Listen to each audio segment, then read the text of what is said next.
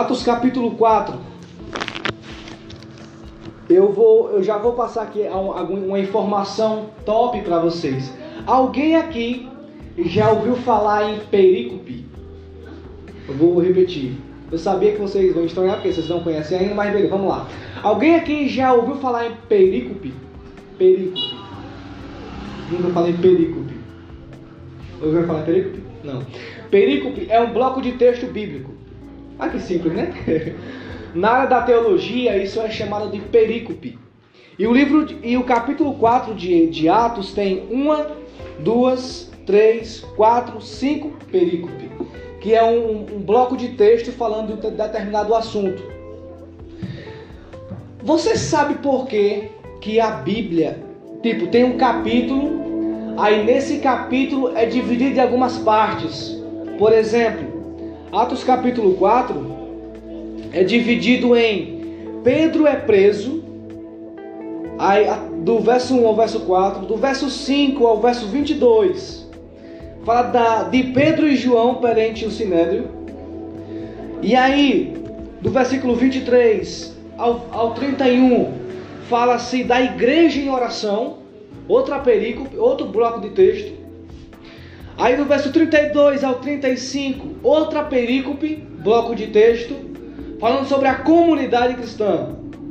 E aí, o verso 36 ao verso 37, vem falando da oferta de Barnabé. Isso são perícopes. Se você não sabia, olha aí, mais um aprendizado para você. Então, perícope, um bloco de texto que fala sobre um determinado assunto. Porque a Bíblia ela fala de diversos assuntos. Tanto é que a Bíblia ela é o manual de vida para os seres humanos. E aqueles que estudam ela e colocam em prática os seus ensinamentos são transformados. A Bíblia só transforma aquele que entra em ação, aquele que conhece e coloca em prática os seus ensinamentos. A Bíblia diz que não devemos ser só observadores da palavra, mas praticantes dela, porque se a gente for só observador, podemos ser enganados e Deus não quer isso para você. Deus quer me transformar, transformar você, transformar a gente. E para isso, nós precisamos colocar os conselhos, as dicas, as instruções da palavra na vida. Nós precisamos colocar em prática o que a Bíblia diz. Atos capítulo 4, versículo 1 diz: Falava com eles ainda ao povo, quando sobrevieram os sacerdotes, o capitão do templo e os saduceus. Verso 2: Ressentindo-os por ensinarem eles a palavra e anunciarem em Jesus a ressurreição dentre os mortos. E os prenderam e os prenderam, recolhendo-os ao cárcere até o dia seguinte, pois já era tarde. Vem comigo, verso 4.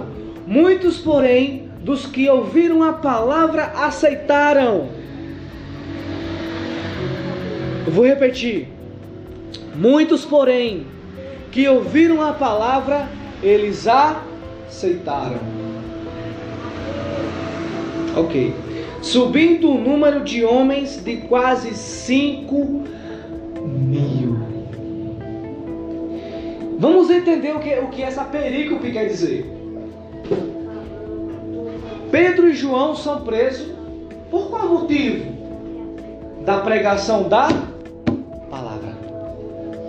Eles pregaram a palavra e foram presos. Só que aí o verso 4 fala que muitos aceitaram aquela palavra. E aí diz que é mais ou menos 5 mil pessoas. Mostra de gente, né? 5 mil pessoas. É, eu lembrei agora da vigília de ontem que teve lá em Arapiraca.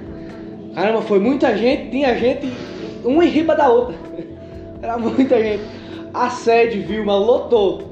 Ficou gente até do lado de fora da calçada.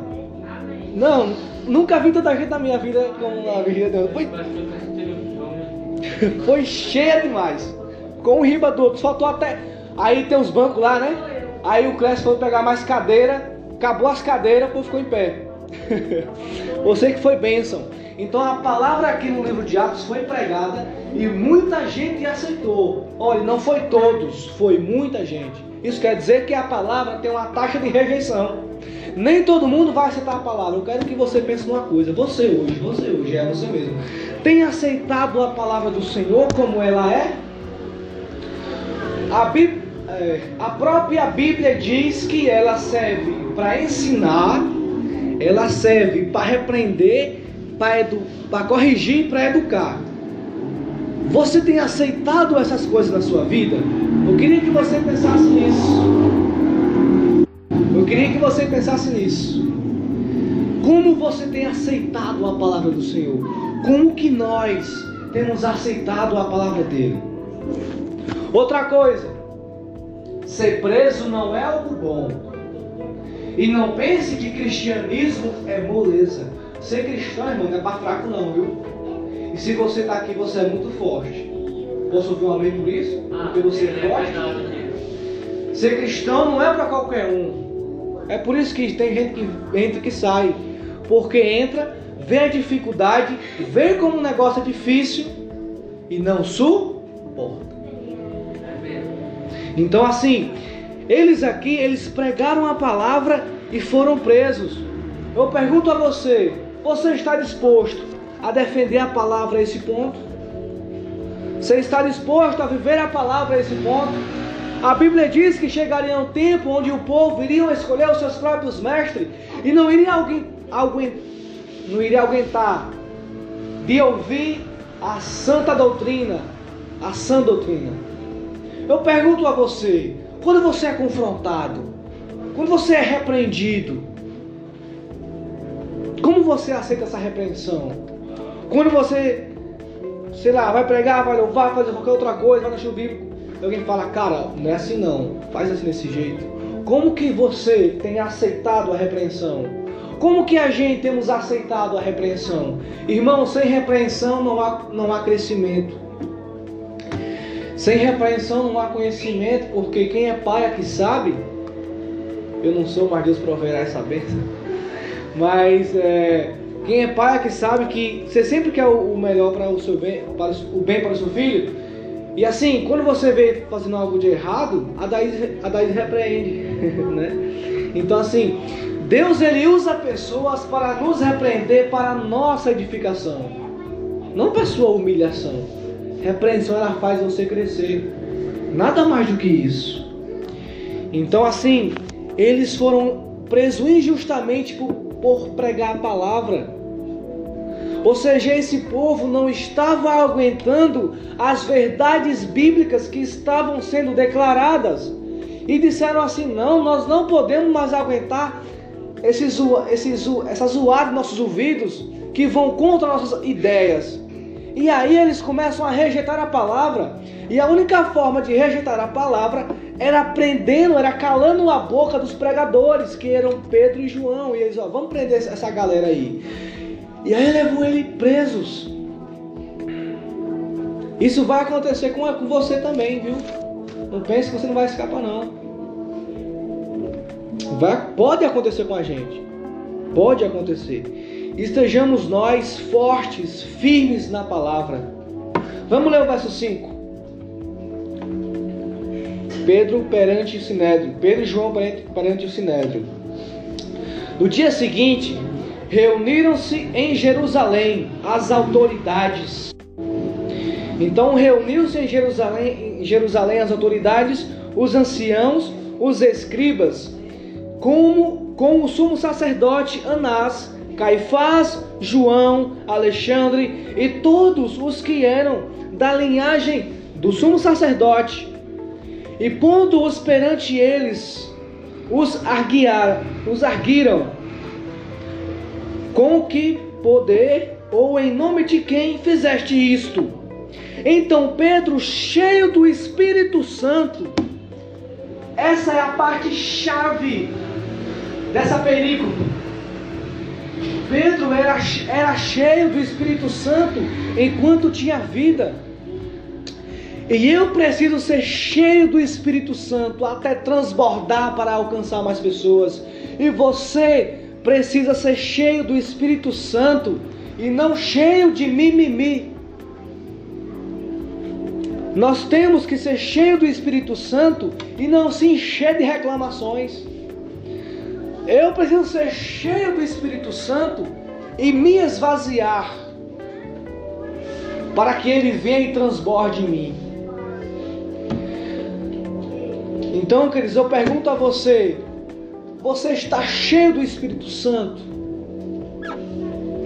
Se não, o que você está esperando para ser?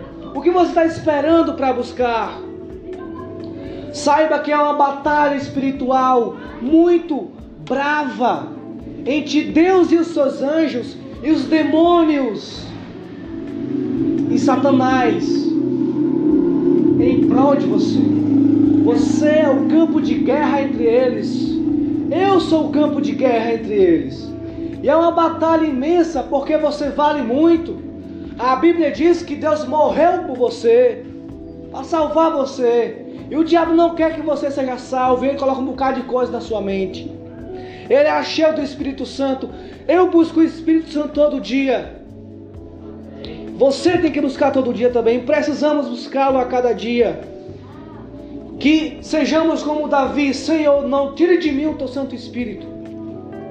Então ele era cheio do Espírito Santo e lhes disse: autoridades do povo e anciãos, visto que hoje somos interrogados a propósito do benefício feito a um homem enfermo e do modo porque foi curado, tomai conhecimento, vós todos todos e todo o povo de Israel, de que em nome de Jesus Cristo Nazareno, a quem vós crucificastes e a quem Deus ressuscitou dentre os mortos, sim, em, em seu nome é que, esse, é que este está curado perante vós. Então eles fizeram um milagre através de Jesus. E aí, por causa de um milagre, eles foram interrogados. Aqui fala que ele estava cheio do Espírito Santo. E em Atos capítulo 1, versículo 8, diz que nós receberíamos poder quando o Espírito Santo viesse sobre nós.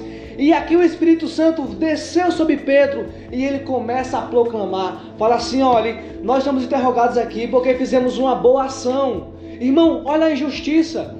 Quando você faz uma boa ação, em vez de você ser recompensado, você é injustiçado, ou ao menos o muito obrigado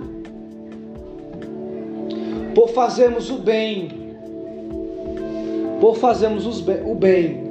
Podemos, existe uma possibilidade de sermos injusti injustiçados.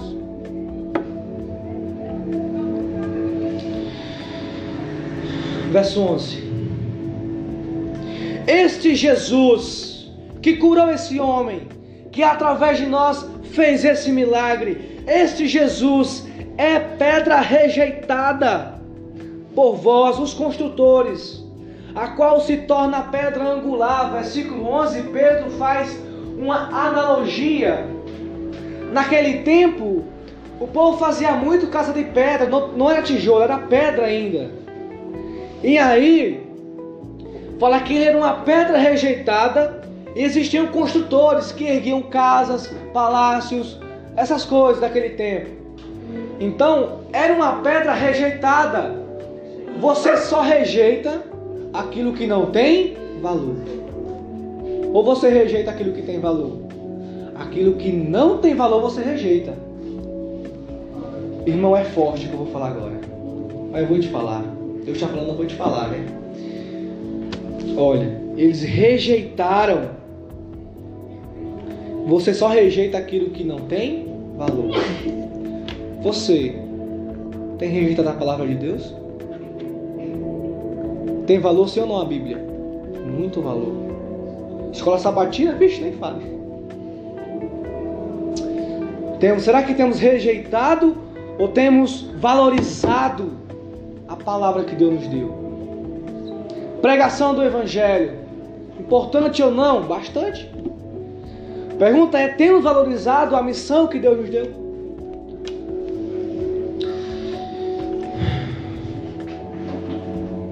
Verso 12.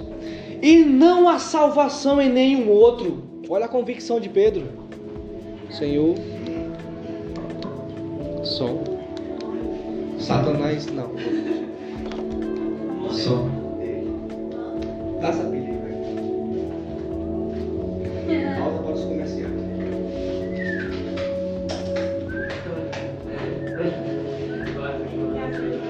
Não, não não, sei lá.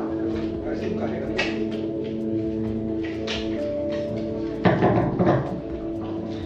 voltamos. Voltamos à TV Novo Tempo, as programações normais. Verso 12. E não há salvação em nenhum outro, porque embaixo do céu não existe nem, nem outro nome, nenhum outro nome, dado, deixa eu ver aqui, dado entre os homens, pelo qual importa que sejamos salvos. Jesus é o caminho, a verdade e a vida. Aqui Pedro reconhece isso, que não existe outro nome embaixo da terra que pode salvar vocês, que pode salvar a mim, disse Pedro. Mesma coisa para nós. Então assim, ó, não há salvação no padre, não há salvação no santo, não há salvação no pastor Heraldo, não há salvação no Valdomiro Santiago. Não há salvação, a salvação está em Jesus, na pessoa de Jesus. E não há salvação em nenhum outro. Verso 13 ao verem a intrepidez de Pedro e João, de novo, eles eram sempre duplas. Eles andavam em unidade. O irmão já me caindo ali agora. Eu peguei ele, então assim, para ele não cair. A todo momento o diabo tem utilizado, talvez não a cadeira, mas tudo para derrubar a gente do reino dos céus. Sabe por quê? Porque Deus sabe da promessa. O diabo sabe da promessa que Deus fez para você. Ele sabe para onde você vai e qual é o seu destino. E ele quer colocar um buraco na sua estrada para você cair. Ele, quer colocar um buraco na, na sua estrada para você não cair. Eu vou te contar algo. É, certa vez eu estava vendo um vídeo onde era uma, uma piada, uma piada na verdade. Aí fizeram um poço d'água, cavaram um poço d'água assim, aí colocaram umas camuflagens para não pensar que era poço. Aí as pessoas passavam e era normal. Aí do nada elas caíam no poço, se melavam tudo, toda de água, né? Ou seja, o diabo faz a mesma coisa.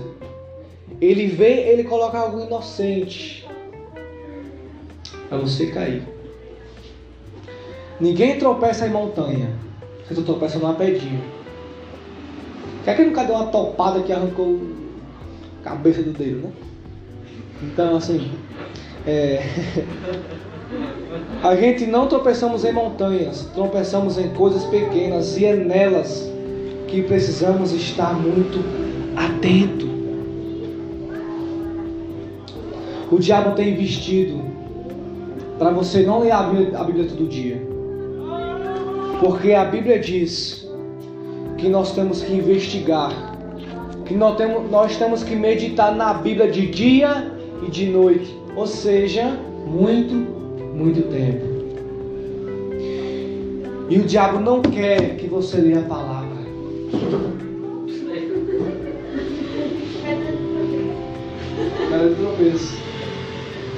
Então assim, ele não quer que você estude a palavra.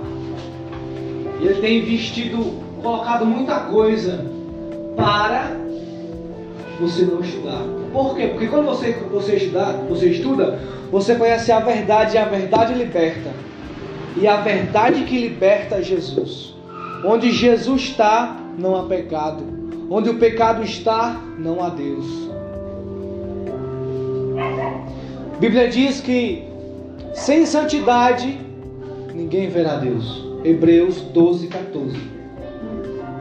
Estamos vivendo em santidade ou em pecado? Eu preciso de um reavivamento diário, todo dia, e você também.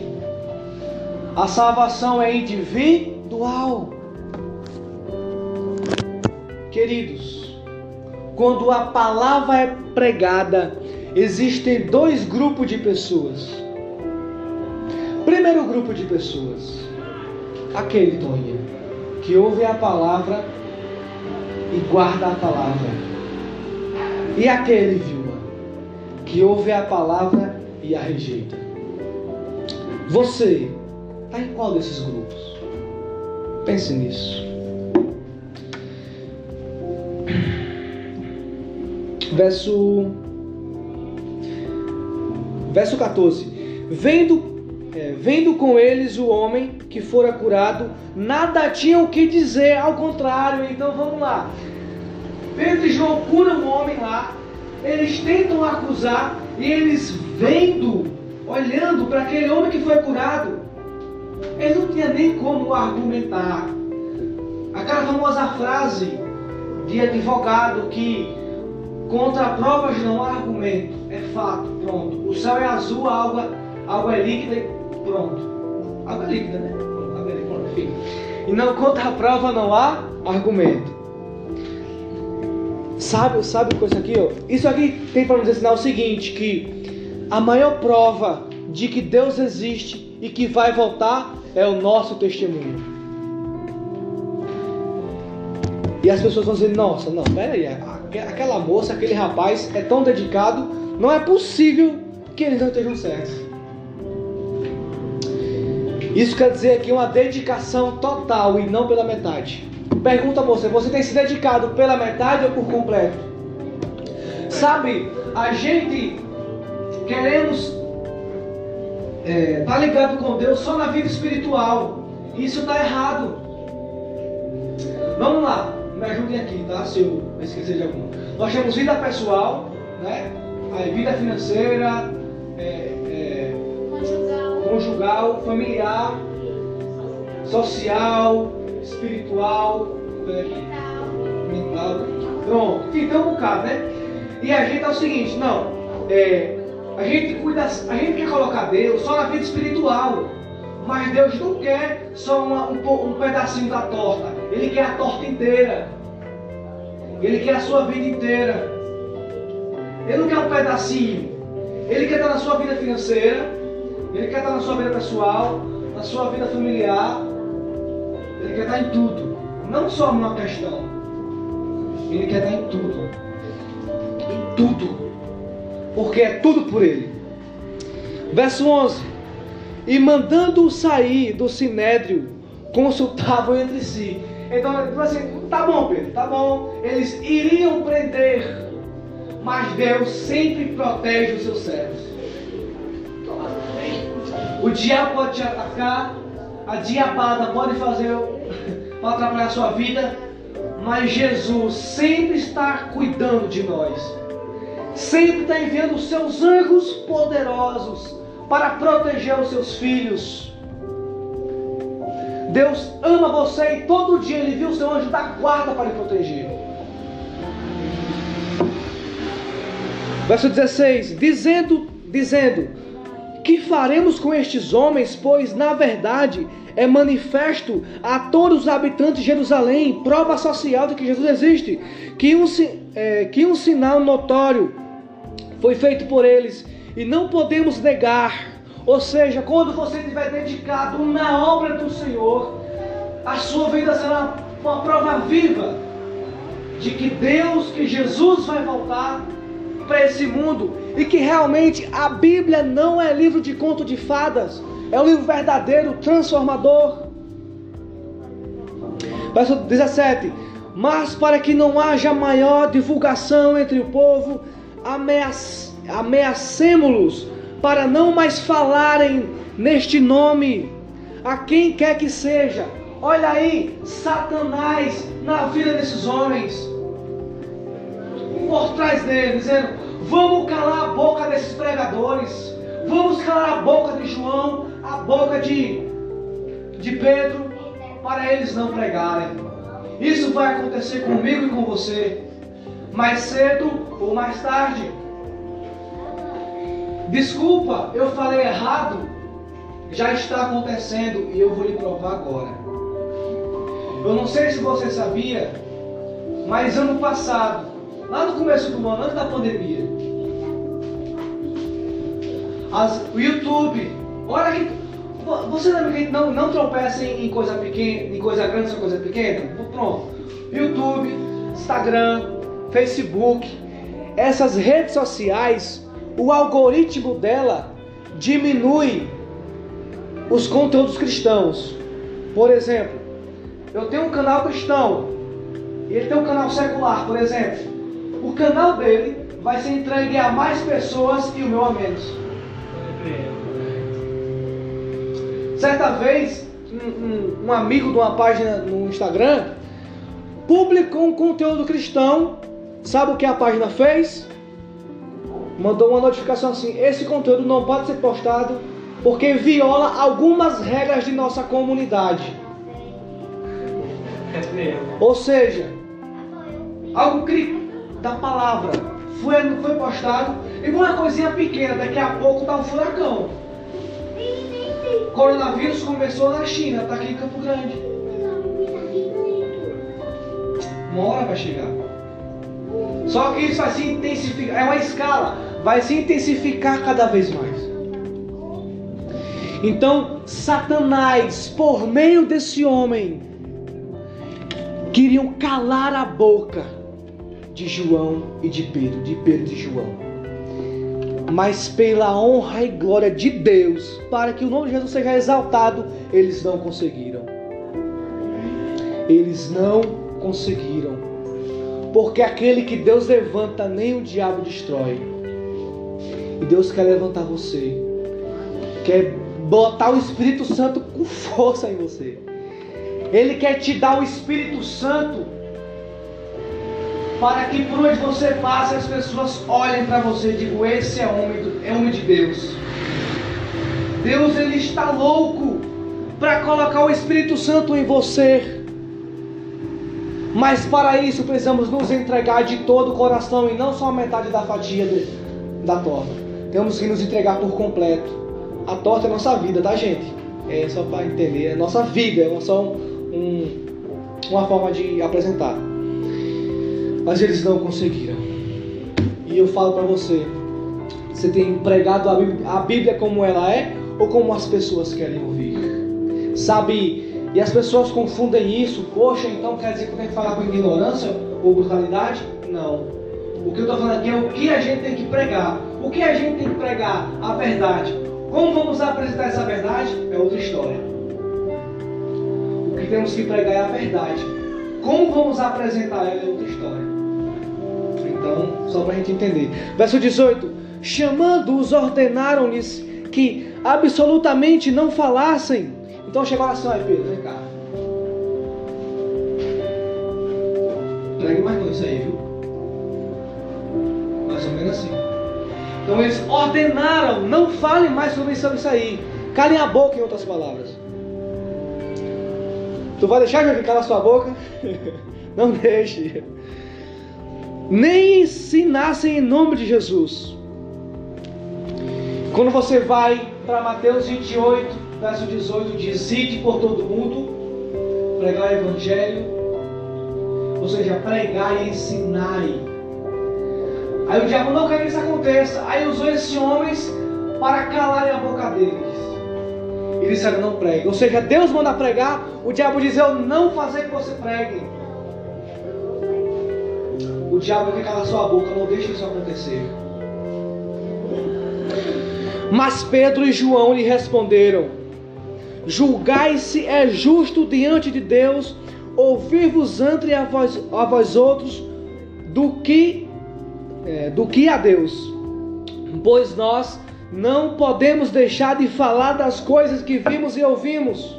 Testemunho, irmão. Depois ameaçando-nos mais ainda, o soltaram, não tendo achado como como não tendo achado como os castigar por causa do povo, porque todos glorificavam a Deus pelo que acontecera. Ora, tinha mais de 40 anos aquele em quem se, se operará isso, essa cura é milagrosa. Eles não conseguiram calar a boca de Pedro. Não deixe isso acontecer com você. Só que aí entramos em uma outra perícope, que é a igreja em oração. Queridos, a oração expulsa demônios. Eu vou te falar uma coisa agora. Se a sua, se a sua vida, presta atenção, se a sua vida espiritual está de, tá degredindo, está para baixo, se você está sem vontade de orar, sem vontade de ler a Bíblia, desanimado, se você estiver com esses sinais, provavelmente tem um demônio por trás disso. Viu? Essa notícia. E tem uma passagem bíblica, bíblica que diz assim: existem demônios que só são expulsos com jejum e oração. Verso 23 uma vez, uma vez, uma, uma vez soltos, procuraram os irmãos e lhes contaram quantas coisas lhe haviam dito. As, os, os principais sacerdotes e os anciãos, ouvindo isto, unânimes, levantaram a voz a Deus e, e disseram: Tu, soberano Senhor, que fizeste o céu, a terra, o mar e tudo o que neles há.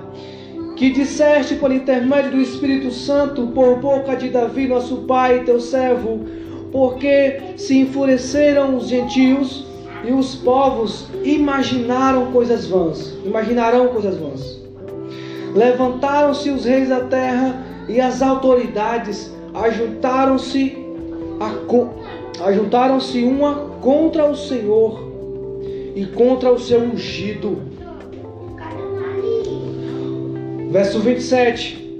Porque verdadeiramente se ajuntaram nesta cidade contra o teu santo povo, povo separado, Jesus, ao qual ungiste Herodes e Pôncio Pilatos como gentios e gente de Israel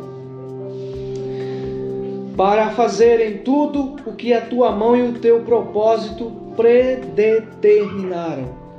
Agora, Senhor, olha para as suas ameaças e concede aos teus servos que anunciem com toda a intrepidez, isso é, autoridade, a sua palavra, enquanto estendes a mão para fazer curas, sinais e prodígios por intermédio do nome do teu santo servo Jesus. Tendo eles orado, tremeu o lugar onde estavam reunidos. Todos ficaram cheios do Espírito Santo, oh glória! Com intrepidez anunciavam a palavra do Senhor. Deus ama você. Essa era a pregação. Ele também pregava a justiça. Pessoas tentarão calar a sua voz. Não deixe que isso aconteça. Porque terão pessoas orando por você. E quando a gente ora, o diabo corre. Corre. Espera bater na mão. Sai correndo. Corre, corre. Corre, Então assim, a igreja orava. Você, igreja, tem orado? Ou tem esperado que os outros orem por você? Vamos orar sim. Mas quando nós falamos, irmão, ore por mim, é como se dissesse assim, irmão, eu não vou orar e você que ore, eu não vou fazer nada, irmão. Isso não é bíblico não, viu? Nós vamos orar por você, mas ore também por você mesmo. Deus tem prazer em ouvir a oração sincera.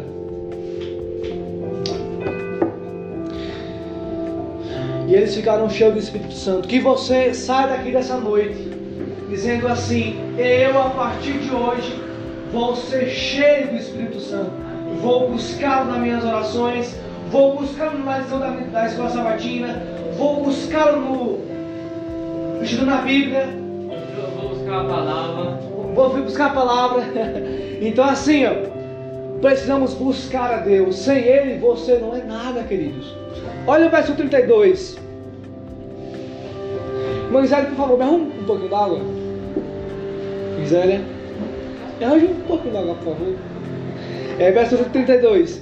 Da multidão dos que creram eram um coração e, e a alma. Ninguém considerava exclusivamente seu nem é, sua nem uma das coisas que possuía. Tudo, porém, lhes era comum. Com grande poder, os apóstolos davam testemunho da ressurreição do Senhor Jesus. E, e em todos, e em todos eles abundante graça. A graça estava sobre ele. Pois nem, nenhum necessitava, necessitava, havia entre eles. Necessitado havia entre eles. Porquanto os que possuíam terras ou casas, vendendo-as, traziam os valores correspondentes e os depositavam aos pés dos apóstolos. Então se, contri... então, se distribuía a qualquer um à medida que alguém tinha necessidade. Olha que ensinamento. O pessoal lá tinha suas propriedades, carro, terras, essas coisas. Eles vendiam com esse valor investir na pregação do evangelho.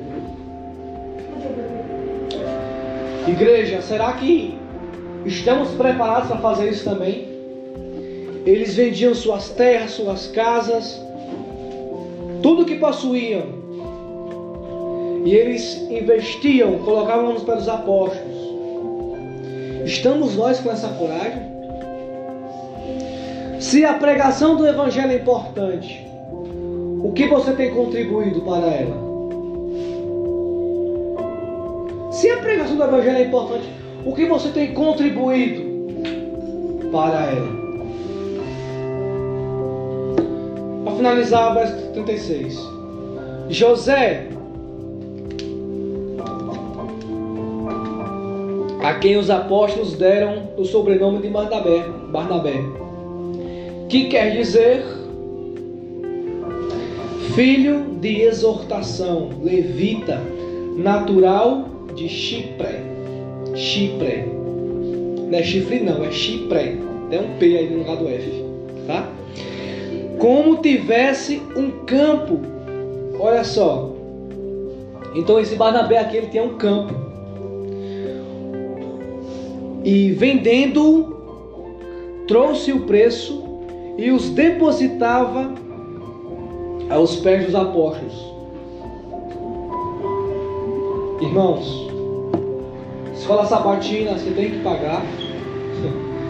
Bíblia você tem que pagar. As cadeiras não foram doadas, foram. Esse microfone aqui, quem deu esse microfone? Será que alguém comprou de graça? Não.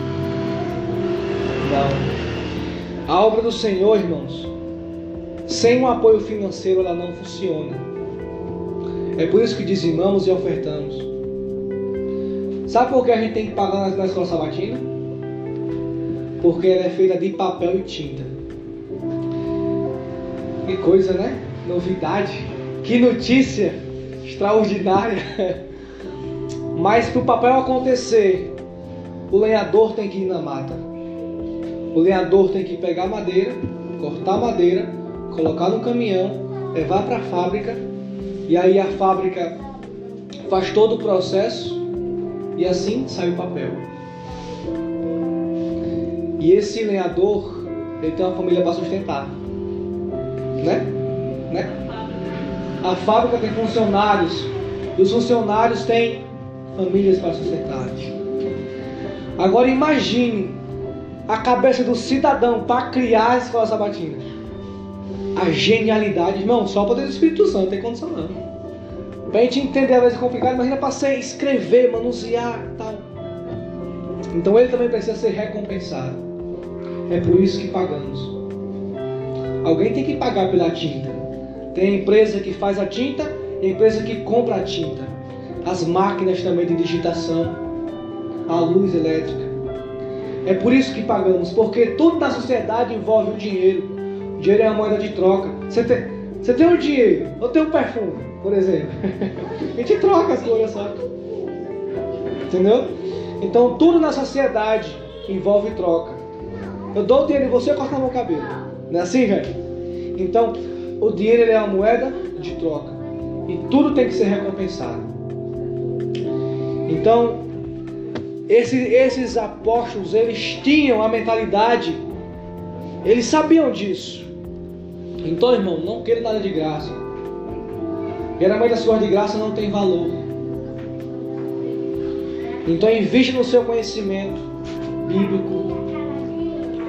Precisamos nós estar ligados todos os dias com Deus. Escola sabatina, escola sabatina não é para dia de sábado todo mundo reunir.